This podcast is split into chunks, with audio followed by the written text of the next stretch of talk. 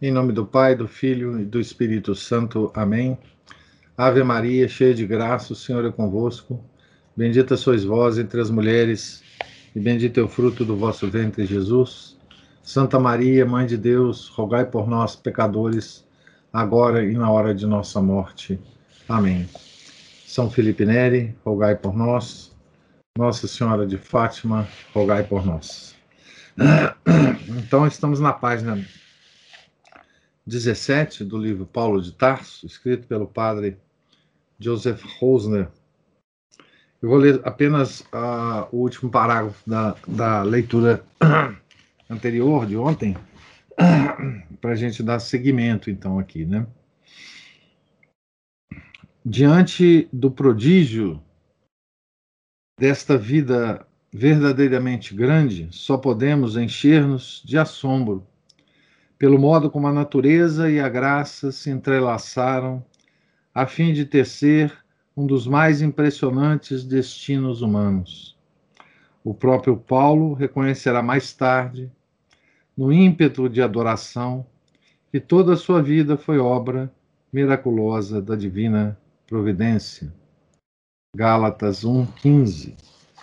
Olhando para trás, podemos dizer que Tarso se ergue diante dos nossos olhos como que predestinada para dar vida ao homem que devia tornar realidade o testamento de Alexandre Magno, unindo espiritualmente o Oriente e o Ocidente e tornando verdadeira aquela visão do Senhor.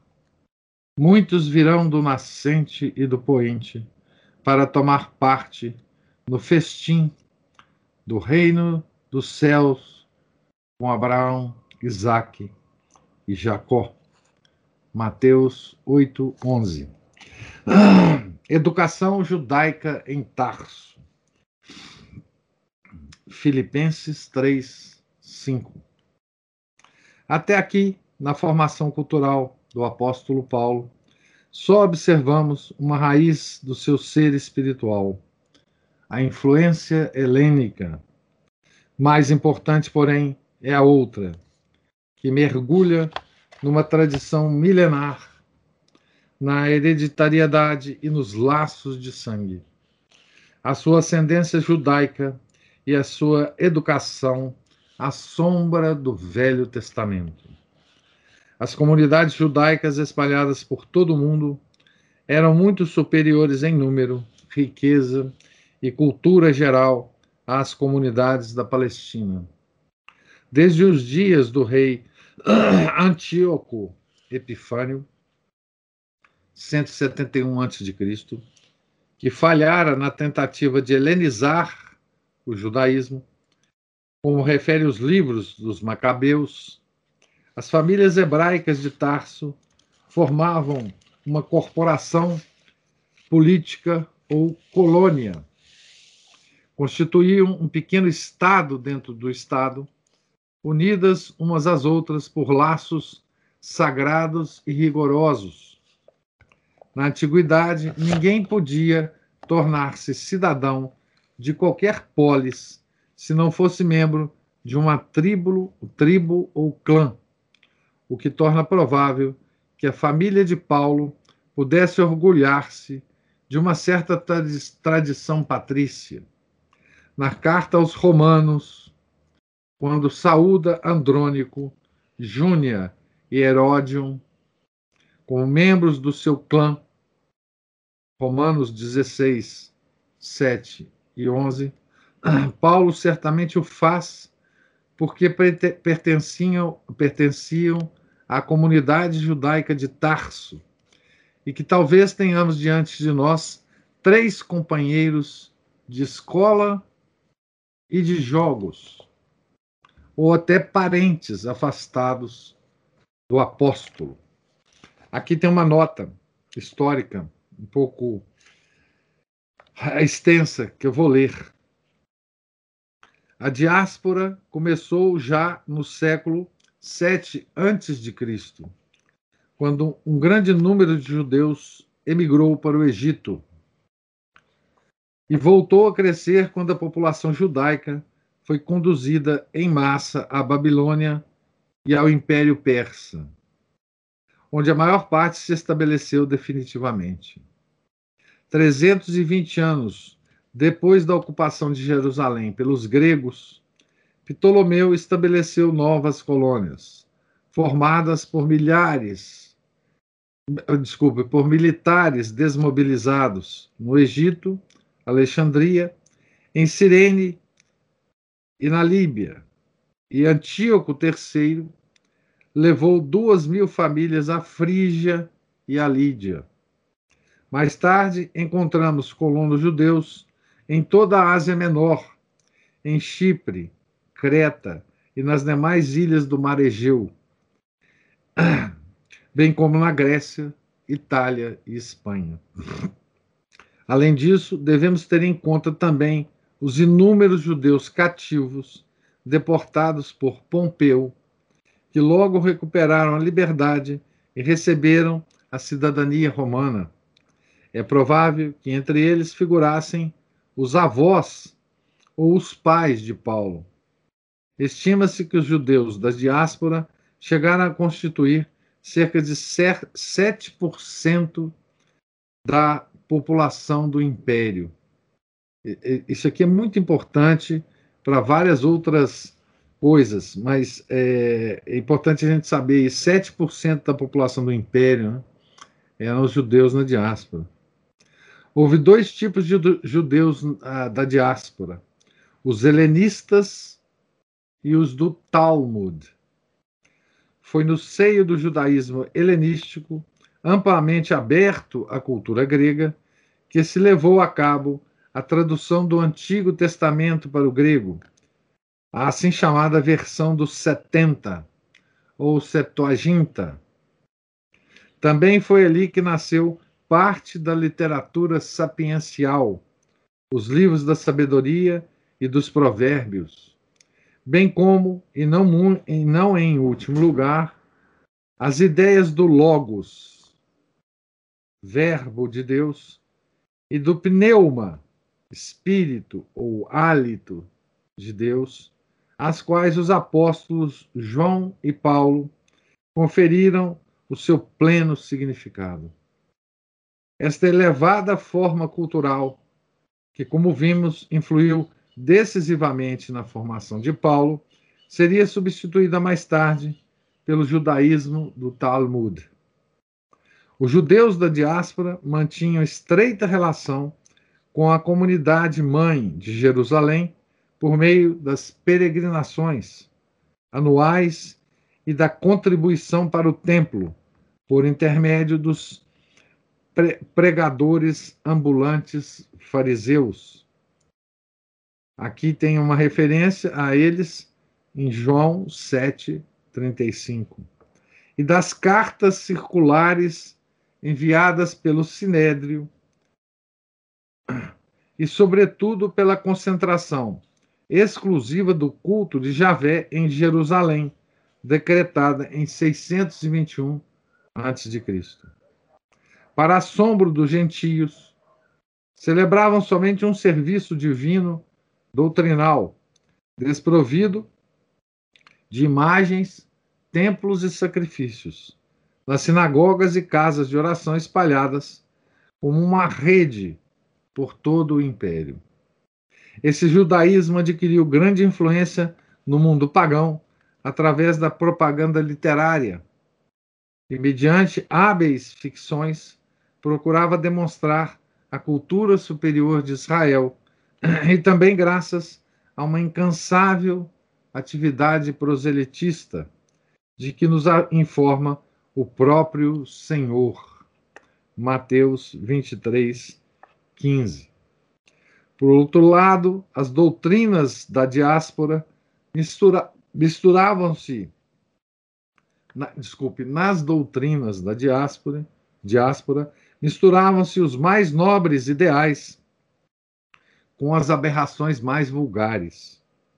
Não sabemos se o judaísmo granjeou mais adeptos entre as pessoas de natureza mais nobre, graças aos sublimes textos da Sagrada Escritura, ou entre os tipos superficiais, com as suas superstições, a feitiçaria, a prática da adivinhação e o insidioso atrativo das doutrinas gnósticas, contra as quais Paulo teve de lutar tantas vezes.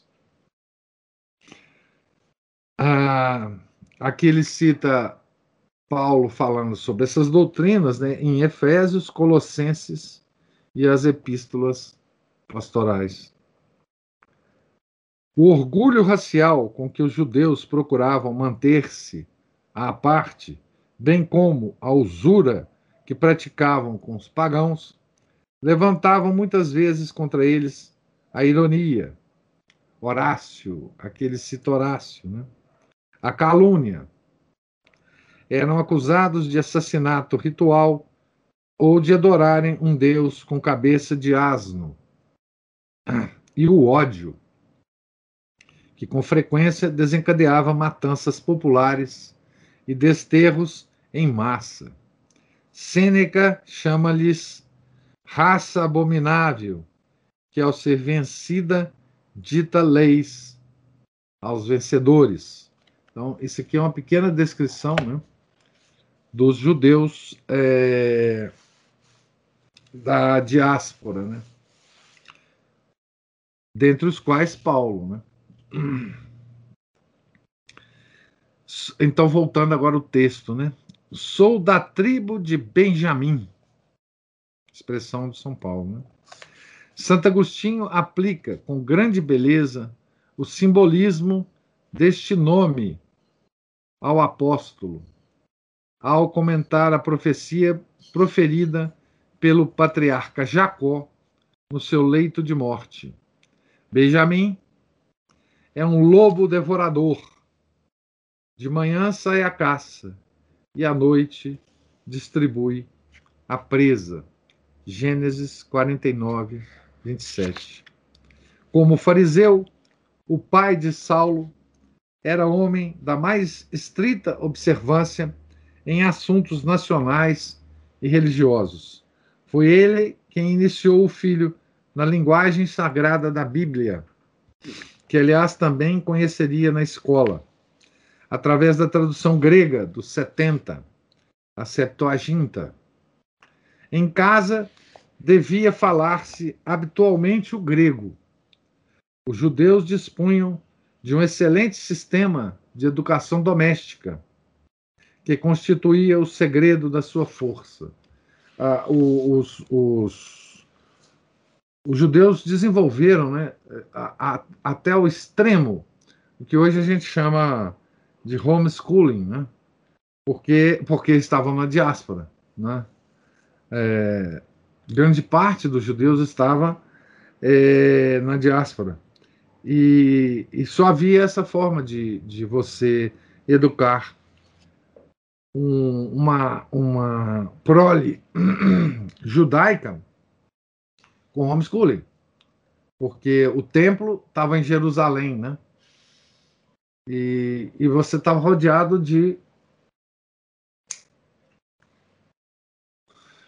de, de uma cultura que não te pertencia, né? E, portanto, a, o homeschooling sempre foi uma tradição nas famílias judaicas, né? A, até pouco tempo, porque também tudo nesse mundo louco se, se deteriorou, né? Mas então, a, o homeschooling não é uma tradição católica, né? Mas uma tradição judaica. Né? Hoje a gente vê muito, né? Uma discussão do homeschooling para, para os católicos, né? Porque, na verdade, se vocês pensarem bem, né? Nós católicos hoje estamos na diáspora também. Né? Nós estamos é, espalhados pelo mundo e de alguma forma nossa nossa ligação né, com a, com a cultura se interrompeu, né? A cultura, a, a cultura, nossa que nos envolve é pagã, né?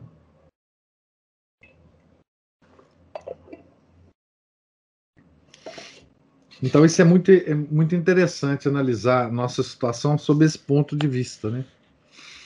Aos cinco anos, os rapazes aprendiam a parte essencial da lei.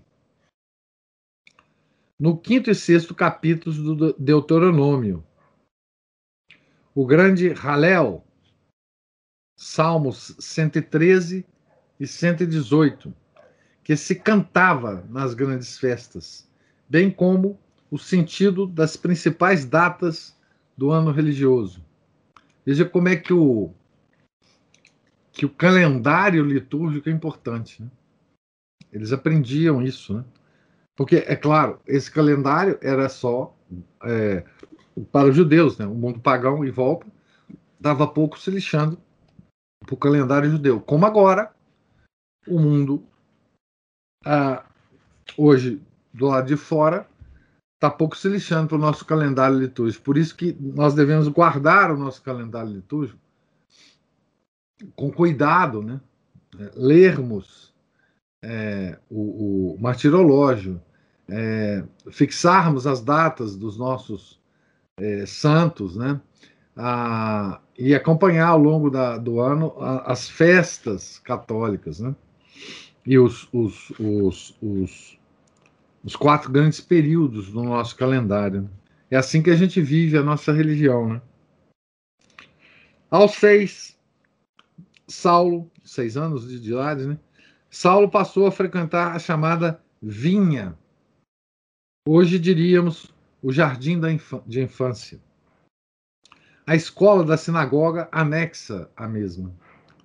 Era acompanhado por um escravo, o pedagogo que lhe levava a mochila e os apetrechos de escrita, conduzindo todas as manhãs através das ruas movimentadas da cidade. Ali, sentado no chão, com uma tabuinha de cera sobre os joelhos e o estilete de ferro na mão, misturado com as outras crianças, Saulo aprendeu a história do seu povo. Os primeiros anos de escola eram consagrados exclusivamente à história sagrada. Só a história sagrada. É o que se aprendia na escola. Né?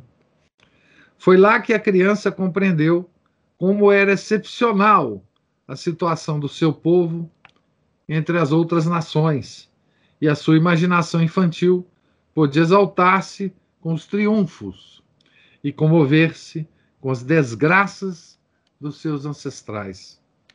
Todos os dias trazia para casa uma nova história que lhe fornecia matéria para abundantes reflexões.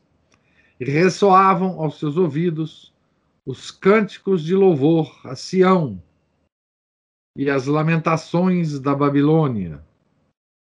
Mas os professores falavam-lhe também do futuro do seu povo. Um dia haveria de chegar o Rei Messias, que tomaria de assalto o mundo com sua espada miraculosa, mais forte e refulgente do que a lança de Apolo, o tesouro mais precioso e mais religiosamente guardado da cidade de Tarso, a espada de Apolo. E então o mundo inteiro se voltaria para o Senhor Deus de Israel em Jerusalém. E o próprio imperador viria de Roma adorar o grande rei. Os camaradas gregos de Saulo, seus companheiros de brincadeiras, de brincadeiras, talvez olhassem com certo desprezo aquele hebreu mas o pequeno sabia muito bem que pertencia a um povo que já podia orgulhar-se de sua longa história, quando Roma e Atenas não passavam de pastagens por onde vagueavam os carneiros. Enquanto aqueles rapazes pagãos brincavam de Cipião e Aníbal, ou sonhavam com Alexandre e César, a ardente fantasia do jovem judeu dirigia-se para os patriarcas Abraão e Jacó, à frente das suas caravanas de camelos, ou acompanhava jo José junto das pirâmides do Nilo, ou ainda despedaçava com Davi e Sansão o gigante e as, os milhares de filisteus. Enquanto os companheiros compunham trabalhos escolares sobre as aventuras pouco edificantes de Júpiter, ou lamentavam os desgostos de Dido, Saulo estremecia de sagrada emoção diante do Deus do seu povo, cujo nome é santo e inefável. Veja aqui o contato né, que Paulo tinha com os companheiros de brincadeiras que eram pagãos. Né? E veja como, como a educação dele né, é, o protegia é, da influência do paganismo. Né? Isso é tudo que as nossas crianças hoje é, ah, passam, né? É, desde que elas tenham uma boa educação católica, né? É, aqui vocês vejam que ele aprendia isso nas escolas religiosas é, que eram construídas em torno das sinagogas, né? Tá certo? Como depois irá acontecer com o cristianismo, com as escolas é, que se formariam em torno das, das igrejas, né? Tá certo? Então, a, aqui nós podemos aplicar né, às nossas crianças hoje a, a, o mesmo estilo de vida né, e de contato com o mundo. Né? E por isso, essa formação do Paulo, judaica, era tão importante para é, formar né, esse homem, né? como é importante para nós as nossas a, a, nossa formação das nossas crianças, né? É, a formação sólida dentro da nossa religião, né? porque aí o contato que elas têm com as outras crianças é, não poderá mais é, desviá-las, né?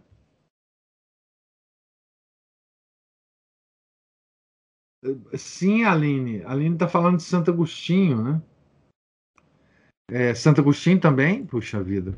Santo Agostinho muito mais do que é, Paulo, porque Santo Agostinho ele, ele se formou completamente no paganismo, né? Ele era um, um, um homem de uma cultura enorme, é, pagã, né? Ah, no bom paganismo, inclusive, né? Nos grandes autores né, é, latinos, né, ele tinha uma, uma, por exemplo, uma. O Santo Agostinho tinha uma, tinha uma admiração elevada por Cícero, né? Aos 10 anos, começou a segunda fase da sua educação, menos feliz do que a primeira. Nessa altura, o jovem hebreu foi introduzido na chamada lei oral. Todos os dias, travava conhecimento com inúmeros pecados novos, pois os rabinos tinham erguido, ao longo do tempo, uma espantosa muralha de tradições orais, de preceitos de purificação e de distinções sutis em torno da lei de Deus uma rede de leis humanas que consideravam tão importantes para a consciência como o Decálogo. Isso é a tradição judaica mesmo, né? Numa alma infantil, delicada e sensível, como a de Saulo, este ensino certamente suscitaria sensações perigosas, pelo vivo contraste que oferecia com um mundo cultural tão brilhante e que vivia de maneira tão diferente. Então, aqui, o, o, o Saulo, ele se sentia atraído pelo mundo, né? Profundamente atraído pelo mundo. Aquela, aquele brilho, né? Cultural do mundo, né? Acerca dessa época que o tirou do seu inocente paraíso de criança, Paulo consignou mais tarde na, na Epístola aos Romanos, é, capítulo 7, versículos 9 a 11, esta impressionante vivência típica do homem ainda não resgatado. Abre aspas. Eu outrora vivi sem lei. Era a inocência infantil. Mas depois veio a lei, com letra maiúscula, e o pecado reviveu em mim e eu morri. O mandamento que deveria ter sido para a vida foi para a morte. Porque o pecado, servindo-se do mandamento, seduziu-me e por ele me matou. Fecha aspas. Até então, a criança contemplara de longe cheia de respeito e curiosidade, os mudos rolos da lei, guardados na sinagoga em capas bordadas com cores vivas. Agora, a cada passo, a cada momento, ressoavam-lhe aos ouvidos expressões como estas: Não deves, não faças, não toques Aqui ao lado tem uma foto né, desses rolos é, da, da, das escrituras, né? A que provavelmente Paulo teve, teve acesso, né? Então veja, essa lei que ele diz ter matar ou, ou, ou matado, né? Essa quantidade de leis e, e, e, curiosamente ele vai ele vai se expressar em relação a isso, né? Fortemente aqui nos Romanos, né? Como uma prisão, né? E depois a libertação em Cristo, né? A sua alma juvenil e demasiado sensível revoltou-se ao contato com rigorismo. Sentia-se ludibriado na sua consciência natural parecendo-lhe que experimentava a morte. E eu morri.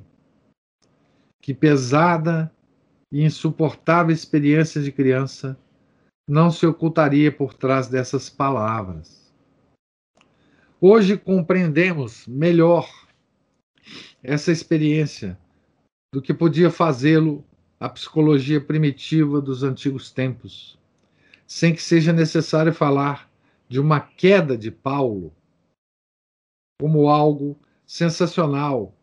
Nem pensar, como fazem alguns autores, que o apóstolo não teve uma juventude sã e alegre. Pelo contrário, conseguimos conhecer melhor o Paulo dos anos posteriores se ouvirmos imbuído da profunda amargura do homem. Abre aspas, nascido sob o império da lei. Fecha aspas e precisamente por isso mais capaz de experimentar a enorme alegria da redenção. Tal como a manifestou ao descrever essas duas atitudes na, na Epístola aos Romanos. Também o, o jovem Lutero viria a ser vítima desse complexo de infância devido a uma educação repressiva e imaginaria assim um Deus severo e arbitrário. O fundador do protestantismo pressentiu com razão que a solução do seu problema se encontrava na Epístola aos Romanos, mas faltando-lhe uma direção espiritual esclarecida, procurou a solução pelo caminho errado. por uma violenta autossugestão cujos, cujos efeitos perduram até hoje. É, o, o Lutero né, era um comentador é, muito ávido dessa epístola aos Romanos e deturpou toda a mensagem de Paulo, né? Como eu disse, é, é, essa deturpação é, é fundamental né, para a criação da heresia de Lutero. A atmosfera que Saulo respirava na sua casa paterna era, pois, bem religiosa, embora um tanto asfixiante. Nesse ambiente desenvolviam-se com facilidade o orgulho de casta e o nacionalismo próprios dos judeus em terra estranha, vinculando-os fortemente à sua pátria, a Palestina. Podemos muito bem imaginar o pai de Saulo como um homem sério, íntegro, de poucas palavras, hermético, absorto em si mesmo, dirigindo-se à sinagoga, carregado de amplos filactérios, filactérios em que se escreviam orações. Parece, parece, parece, parecer-se-ia a um velho puritano escocês. Os fariseus é realmente a figura que nós temos dos fariseus, né? É muito parecida com, com os puritanos mesmo, né? Os calvinistas. Não seria de admirar que fizesse descer generosamente a vara sobre o pequeno Saulo, que por sua vez não deixaria de lhe dar motivos para isso. Basta pensarmos no espírito feroz e contumaz do futuro perseguidor de cristãos, antes de que a graça viesse transformá-lo. É natural que Saulo fosse uma criança voluntariosa e difícil de educar. Não teria ele pensado no pai ao registrar mais tarde, na Epístola aos Efésios 6, 4, esta exortação pedagógica, abre aspas, pais, não provoqueis a ira, a ira, os vossos filhos. Certamente já existia, fecha aspas, né? Certamente já existia nessa época a velha oposição entre pais tirânicos e filhos revoltados, pais antiquados e juventude moderna. Isso sempre existiu. Né? Nada sabemos acerca dos irmãos de Paulo, de Saulo. Só conhecemos, note que aqui o, o, o padre Rosner ele usa sempre a, a denominação Saulo e Paulo para indicar a vida antes da, da queda na, na, na estrada de Damasco, né? e Paulo para indicar o, o convertido. Né? Normalmente ele vai fazer isso ao longo do livro. Não sabemos acerca dos irmãos de Saulo. Só conhecemos uma irmã, que encontramos mais tarde casada em Jerusalém. Atos 23, 16. É pena também que não saibamos nada da sua mãe, pois é sempre com proveito e prazer que conhecemos as mães e a herança materna dos grandes homens. O apóstolo nunca se refere à sua mãe. Possivelmente morreu muito cedo e o rapaz teve de crescer sem conhecer o seu amor. Talvez se explique assim o fato de se mostrar tão sensível e grato à maneira feminina e materna com que foi tratado pela mãe de Rufo. Romanos 16, 13. Nas famílias dos fariseus, reinava outrora esse princípio saudável e de sabor tão moderno. Abre aspas. É belo o estudo da Torá, da lei, unido a uma ocupação profana. Fecha aspas. Segundo todas as aparências, o pai de Saulo era um abastado mercador de tecidos e fabricante de tendas. E se é verdade que a tecelagem manual, bem como a atividade de curtidor de peles, eram considerados desprezíveis pelos rabinos, na realidade de ambas as profissões sempre encontravam adeptos.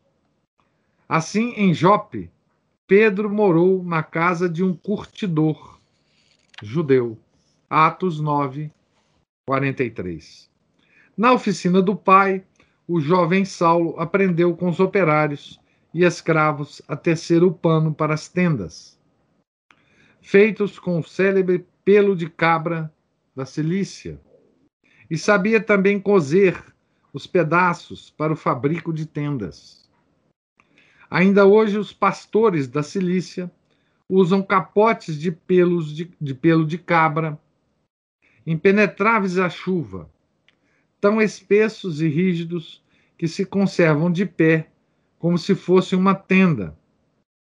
E de certo foi de um manto assim que Paulo se serviu mais tarde nas suas viagens através do Tauro. 2 Timóteos 4, 13. Bendito pelo de cabra, o da Cilícia. Quantas vezes o rapaz não terá ferido as mãos ao tecer? Para exercer um ofício tão duro, se mais tarde, segundo se podia prever, não necessitaria dele para nada, já que estava chamado a ser um célebre rabino. Quer dizer, para que aprender isso, né? Nessa altura, Saulo não podia antever o dia em que teria de recorrer a esse ofício manual e que havia de ser precisamente esse trabalho que lhe permitiria conhecer Áquila e Priscila, seus futuros colaboradores, em cuja oficina viria a trabalhar. Nem de longe podia animá-lo o pressentimento, o pressentimento dessas noites maravilhosas em Éfeso, em que as suas mãos des deslizariam mecanicamente sobre o pano pousado nos joelhos, enquanto falaria, cheio de entusiasmo, com Apolo sobre a ação do Espírito Santo, que vai tecendo a sua obra nas almas. Ou aludiria alegremente ao Logos eterno, que, abre aspas, se fez carne e levantou a sua tenda entre os homens. Fecha aspas. João 1,14. Olha como Paulo usa as metáforas né, da sua vida, da sua, da sua juventude, né? Como é que ele usa justamente é, naquela audiência, né, que o entenderá perfeitamente. Né? Assim se dão as mãos a natureza e a graça, o livre-arbítrio e a divina providência, bordando a trama divina sobre a talagarça humana com a celeridade da lançadeira do tecelão. Ao voltar mais tarde o olhar sobre a sua existência e a de seu povo, Paulo escreverá, trêmulo de emoção, essas palavras. Abre aspas. Ó oh, insondável profundidade da riqueza e da sabedoria e da ciência de Deus. Quão insondáveis são as suas decisões e impenetráveis os seus caminhos. Fecha aspas. Romanos 11, 23.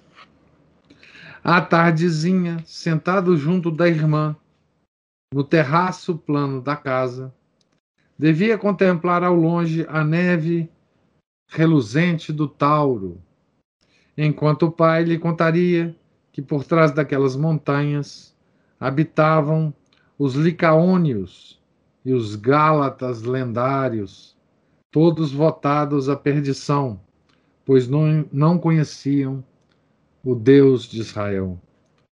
O juvenil espírito de Saulo ignorava ainda a grande ideia arrebatadora do reino de Deus, em que todos encontrariam acolhida. De tempos a tempos, atravessavam o Tauro caravanas de camelos e mulos, aproveitando as antiquíssimas passagens através das montanhas. À frente marchava, como ainda hoje acontece, um velho burrico tateando o terreno com toda cautela. Os mercadores, falando um dialeto horrível, entremeado de palavras célticas, entravam na loja do pai para lhe venderem fardos de lã, de carneiro e de pelo de cabra, e o rapaz escutava-os, pasmado, sem pressentir que um dia esses rudes Gálatas haviam de ocupar-lhe o coração.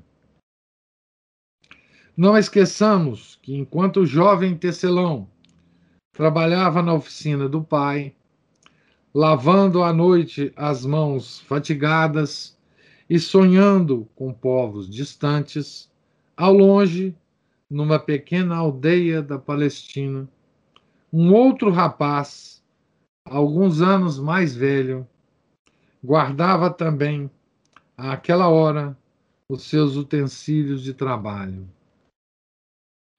O jovem de Tarso não sabia da existência do carpinteiro de Nazaré. Todavia, quando este se estendia sobre o leito para descansar, talvez os seus lábios já formulassem uma oração ao Pai pelo seu futuro apóstolo. Essa, essa imagem é belíssima do Padre Rosa, né? belíssima. Essa, essa imagem de, da simultaneidade né? das histórias é, do Nosso Senhor Nazaré um carpinteiro é? desconhecido do mundo, e o nosso apóstolo, Paulo, também é? um desconhecido do mundo, também a, aprendendo um ofício né? É, que depois ele vai usar, né? ambos afastados geograficamente, né? mas certamente né?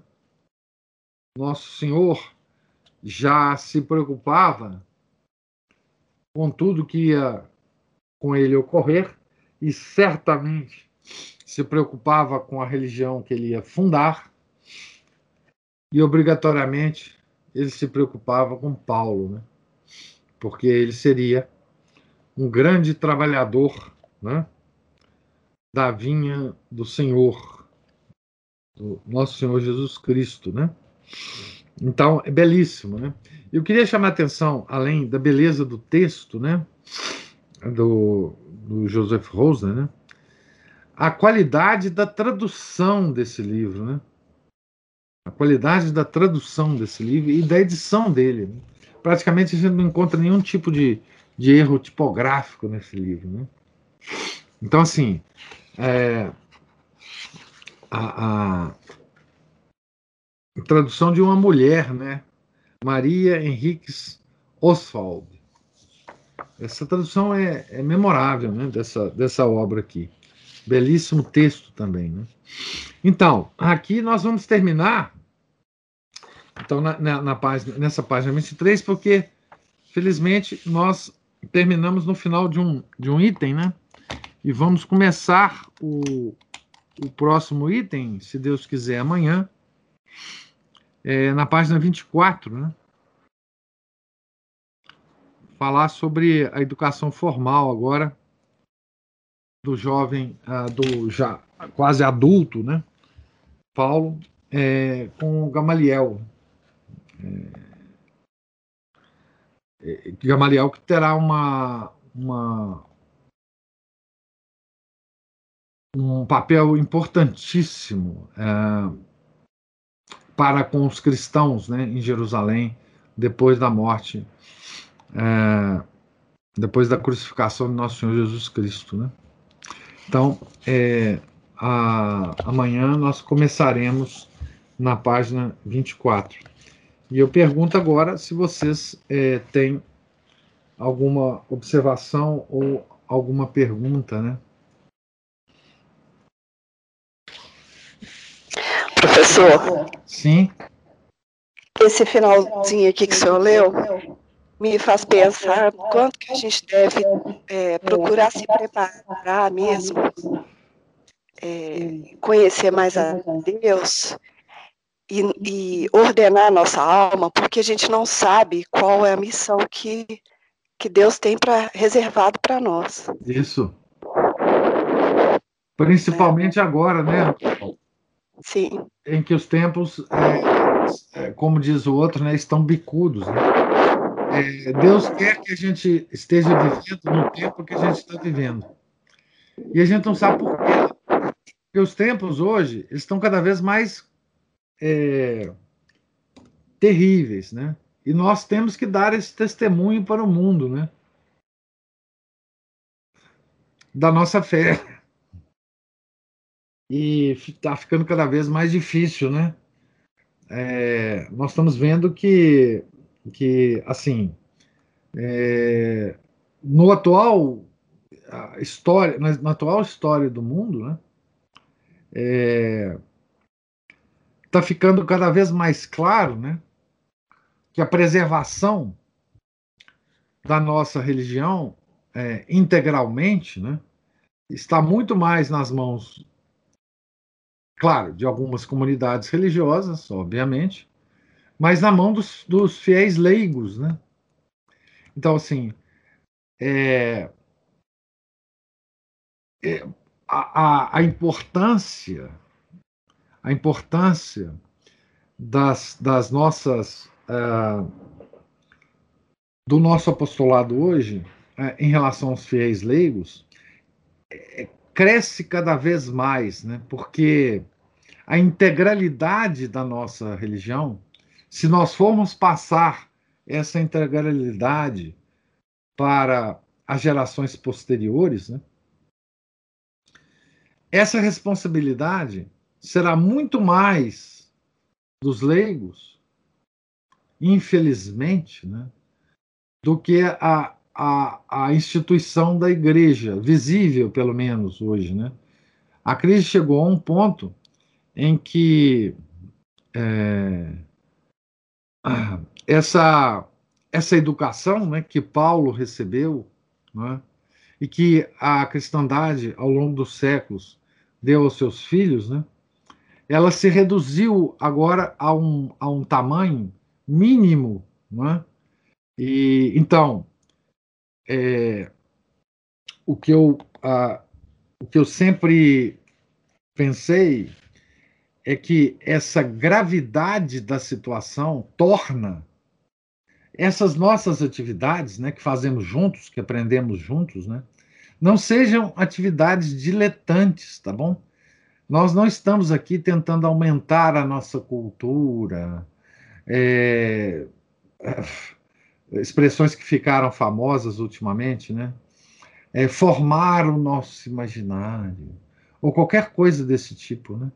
Nós estamos lutando pela sobrevivência da herança religiosa que nós recebemos, da sobrevivência de uma de uma herança sagrada que nos foi dada pelo próprio Deus encarnado, né? Que hoje está desaparecendo, pouco a pouco, de todos os lugares. Né? Então, ela há de, de sobreviver né, nos nossos lares e em pequenas comunidades, infelizmente. Né? Isso aumenta muito a nossa responsabilidade. Né? Nós não estamos estudando por curiosidade, nós não estamos nos formando para alguma profissão ou para alguma, a não ser a profissão de fé, né? para alguma profissão é, profana. Né? Nós temos que ser, infelizmente, com todas as nossas incapacidades, nós temos que ser os propagadores dessa luz que está extinguindo no mundo, né? Essa luz que está extinguindo no mundo. Nós não podemos deixar a, que ela se apague, né? É como se a gente estivesse cuidando de, de luzeiros, né? Que estão diminuindo em número no mundo. E, e essa luz, ela há de, há de, de seguir, né? E nós temos o, o, o fogo que acende essas luzes para nos consolar e para nos dar força, né? Então, assim, é, é, no, no, no, nós temos, infelizmente, essa responsabilidade que Deus quis nos colocar, né? Nos, de colocar nos nossos ombros. Né? Então, é, e, e, nós precisamos desses exemplos, né? É, dos santos, né? Para isso. A Aline fala assim: professor, um pai exemplar, o de Saulo, deu educação e pôs o filho para trabalhar. Hoje não seria nada fácil, um desafio para os pais atualmente terem filhos grandes. Lembrei da passagem aí daquele que tirem filhos, alguma coisa assim. Não entendi a passagem que você lembrou. Aqueles que tiverem filhos, numa época difícil, né? Ai, daqueles que tiverem filhos. Ah, pois é. A, a, isso foi a profecia de Jerusalém, né? De Nosso Senhor. Mas, é, Aline, é, Pois é, né? O pai de Saulo. Eu não sei se o pai foi exemplar de Saulo, né? A gente tem muito pouca. Ele foi um, um fariseu, não é? Que, que cuidou muito bem da educação do filho dentro das, das uh, da, da, do horizonte mental que ele tinha dentro do judaísmo. Isso certamente ele foi, né? Agora, é, bom, é o que é o que se pede de nós, né? Com os nossos filhos, né? Que nós cuidemos dele, deles para propagar a nossa fé, né? É, que é difícil, é claro que é, né? Porque veja, mesmo na época de Paulo, o mundo todo em torno de Paulo não era judaico. Como o mundo não é mais cristão à nossa volta, né? Então, assim, é, muitos falam que nós estamos vivendo exatamente como o, o início do cristianismo, né? Só que no, no, no ponto reverso. Né? Belo que tem uma, uma, uma metáfora muito interessante. Né? Ele dizia assim que eh, a gente subiu uma montanha, né? chegou ao cume, e agora nós estamos descendo. Né? E nós estamos no, no nível da montanha, nós estamos talvez no mesmo nível do paganismo, só que do outro lado da montanha. Né? E o nosso paganismo hoje Quer dizer, o paganismo em que a gente vive não é o, o mesmo paganismo anterior, né? Porque o paganismo anterior, ele não conhecia nada do cristianismo. O cristianismo era uma novidade para ele, né? Então, esse paganismo anterior, ele foi encharcado de cristianismo e se converteu. O nosso paganismo é um paganismo é, é, gerado pela recusa do cristianismo. Então, é um paganismo pós-cristão. Ele nos conhece muito bem, esse paganismo nos conhece muito bem, nos recusa terminantemente. Ele não quer saber de nós. O outro paganismo não. O outro paganismo encarou o cristianismo, a religião nascente, com extrema curiosidade. E, claro, com também ferocidade, né? Daí tá, tá aí o número de mártires, né?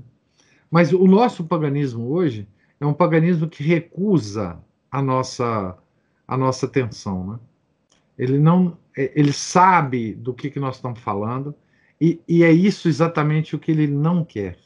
Então essa essa essa característica do paganismo moderno, ela é muito importante, porque eles recusaram Deus já há 300, 400 anos, verbalmente, né? É, socialmente, politicamente. Há uma recusa de Deus. E, e, e diante dessa, dessa é, recusa, que é uma que vai levá-los todos a uma impenitência final, né? é, pouco a gente pode fazer além de preservar-nos ah, dentro das nossas famílias, das nossas comunidades, né? Essa fé que nós recebemos dos nossos pais. Não tem outra coisa para fazer. E rezar para Deus para que amoleça o coração desses pós desses pagãos pós-cristãos para que alguma luz entre neles. Né? Enfim, é, é, é, a única coisa que a gente pode fazer. Agora, a gente aprenderá muito com Paulo, justamente porque ele viveu não só uma vida pregressa, é, que ele teve que se penitenciar dela depois, né? como é a vida de nós todos, né? como também a força que ele teve, né? a montanha que ele foi né? para evangelizar os povos, né? certo? É, enfim. É, eu espero que a gente encontre aqui força né? no, no apóstolo Paulo o professor. Sim. Aí até me passa pela cabeça o seguinte, que a gente pensa, voltando àquele assunto né, da, da missão, de nós, o que, o que, que nós estamos fazendo aqui agora, né? Junto do Senhor, nesses grupos e tal. É, uma coisa que eu acho que a gente tem que estar muito atento é não achar que só porque a gente está aqui já está resolvido o caso. claro. Porque Judas era apóstolo de Jesus e o traiu. Então, claro. nós, nós somos muito fracos. Então, a gente tem que estar o tempo todo atento, né? E, e pedindo a ele ajuda para a gente se manter firme nesse caminho. É. Né? Aos que estão em pé, cuidado para não cair, não é isso? Isso. É, sempre é, assim. É, orar e vigiar, né? Porque. Outro exemplo achar, é só, outro exemplo... achar que a gente está pronto, né? É, outro exemplo bíblico é Salomão, né? Salomão também é um exemplo para nós, né? É, é, enfim, é, a, essa coisa de, de acreditar que nós já estamos lá no céu, não é? É o maior erro que a gente pode cometer, né? Ah, Porque nós somos melhores que os outros. Que os outros, né? Que não estão. Aqui, né? Exato. Estamos é. aqui levantando cedinho e ouvindo é. a leitura com o senhor. Como se, fosse, né? se isso fosse alguma coisa, né? É, em relação à, à graça de Deus. É, isso tudo faz parte de um dia a dia que cada um escolhe para si, não é? Mas isso não é nada em relação aos desígnios de Deus, né? E a, as provas que nós temos que dar diariamente da nossa, da nossa devoção a, a Ele, né? Da nossa, da nossa responsabilidade de carregar na nossa vida, né? A, é, a nossa devoção a um Deus que morreu por nós, né? Quer dizer, esse período que nós acabamos de viver agora é, é um período exatamente dessa reflexão, né? É, nosso Deus morreu na cruz por, por nossos pecados, né? pelos pecados que nós cometemos hoje. Né? A cruz é uma, é uma história que, que não terminou, né? A, a, o, a, a história que ocorreu num certo momento, né? É uma história eterna, né? Ela não, é, essa é, uma, é um evento histórico que transcende a história, né? É, é, esse evento histórico não acaba e não acabará nunca, né? A, até o juízo final, né? Esse evento da cruz, da crucificação de Nosso Senhor, é um evento que não, não termina nunca. exceto depois do juízo final. Né? Porque, se vocês pensarem bem, uma coisa tão extraordinária esse evento, né? que não termina. Uma, imagina, é o único evento histórico que não terminou. Né? E, e, o que nós vivemos até hoje, esse evento, né?